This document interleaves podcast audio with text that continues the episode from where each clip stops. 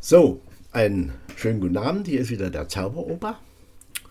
Und der liest euch heute die Geschichte vor von den Gebrüdern Grimm aus den Hausmärchen. Das ist die Nummer 12.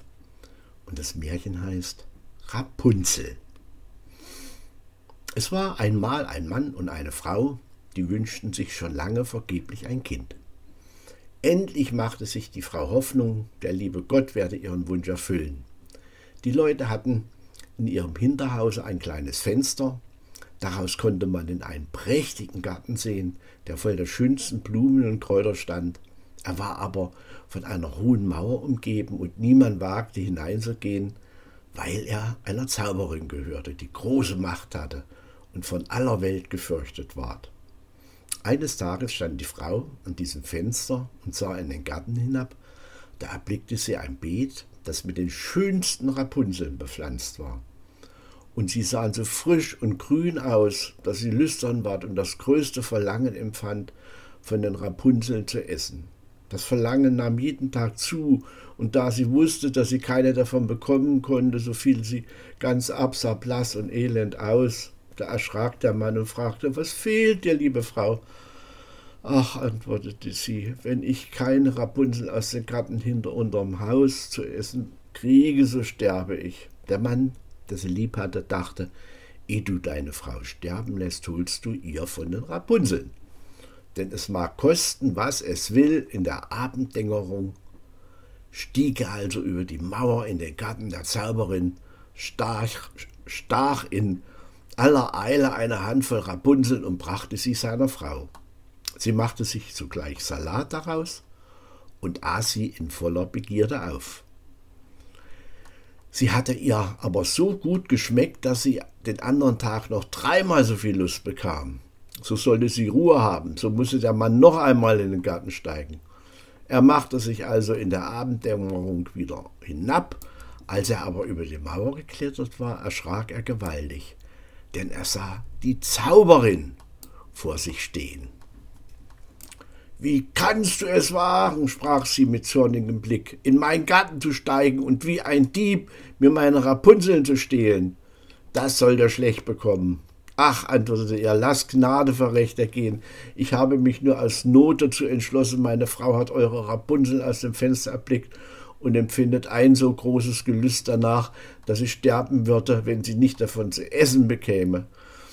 Da ließ die Zauberin von ihrem Zorne nach und sprach zu ihm: Verhält es sich so, wie du sagst, so will ich dir gestatten, Rapunzel mitzunehmen, so viel wie du willst.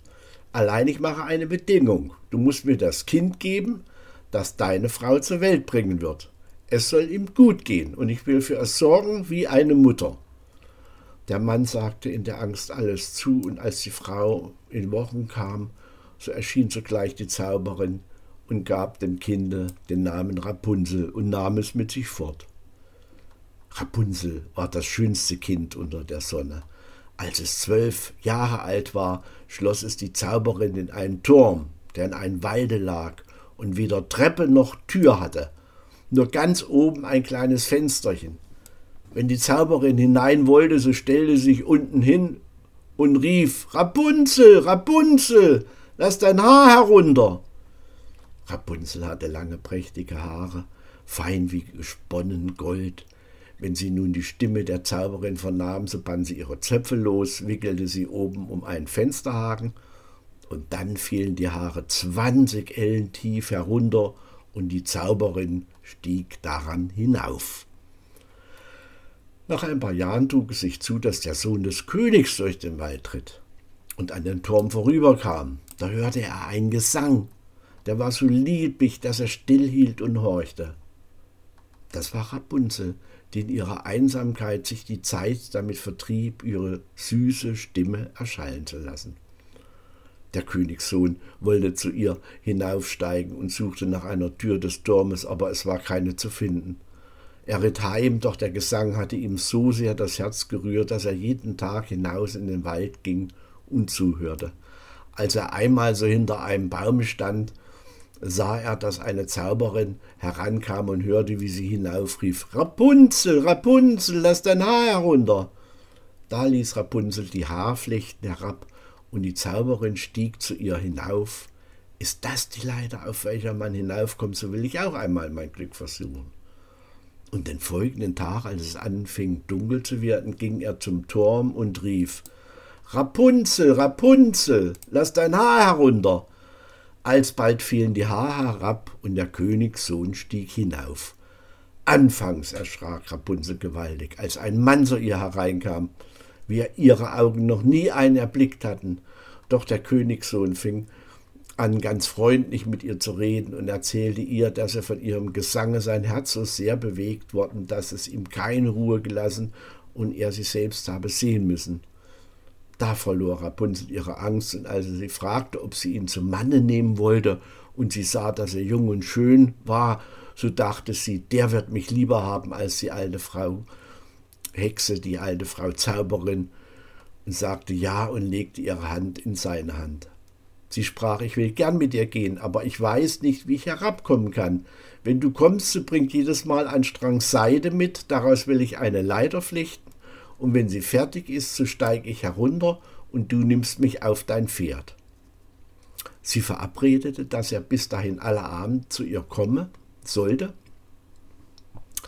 denn am Tage kam die Alte. Die Zauberin merkte auch davon nichts, bis einmal Rapunzel anfing und zu ihr sagte, Sagen Sie mir doch, Frau Zauberin, wie kommt es nur, dass sie wird viel schwerer heraufzuziehen als der junge Königssohn, der ist im Augenblick bei mir. Ach du gottloses Kind, rief die Zauberin, was muss ich von dir hören? Ich dachte, ich hätte dich vor aller Welt geschieden und du hast mich doch betrogen. In ihren Zorn packte sie die schönen Haare der Rapunzel und schlug sie ein paar Mal um ihre linke Hand, griff eine Schere mit der rechten und ritsch, ratsch, waren sie abgeschnitten und die schönen Flechten lagen auf der Erde. Und sie war so unbarmherzig, dass sie die arme Rapunzel in eine Wüstenei brachte, wo sie in großen Jammer und Elend leben musste. Denselben Tag aber, wo sie Rapunzel verstoßen hatte, machte abends die Zauberin die abgeschnittenen Flechten oben am Fensterhaken fest, und als der König kam und rief Rapunzel, Rapunzel, lass dein Haar herunter, so ließ sie die Haare hinab.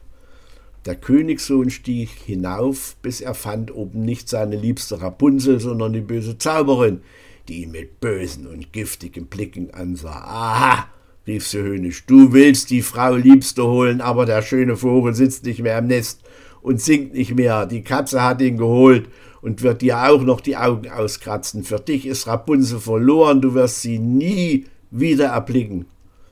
Der Königssohn geriet außer sich vor Schmerzen und in der Verzweiflung sprang er den Turm herab. Das Leben brachte er davon, aber die Donnen, in die er fiel, so stachen ihm die Augen. Da irrte er blind im Wald herum, aß nichts als Wurzel und Beeren und tat nichts als jammern und weinen über den Verlust seiner liebsten Frau. So wanderte er einige Jahre im Elend umher und geriet endlich in die Wüstenei, wo Rapunzel mit den Zwillingen, die sie geboren hatte, einen Knaben und Mädchen, kümmerlich lebte.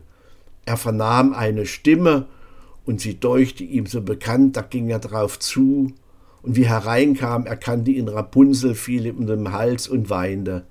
Zwei von ihren Tränen aber benetzten seine Augen, da wurden sie wieder klar, und er konnte wieder sehen wie sonst.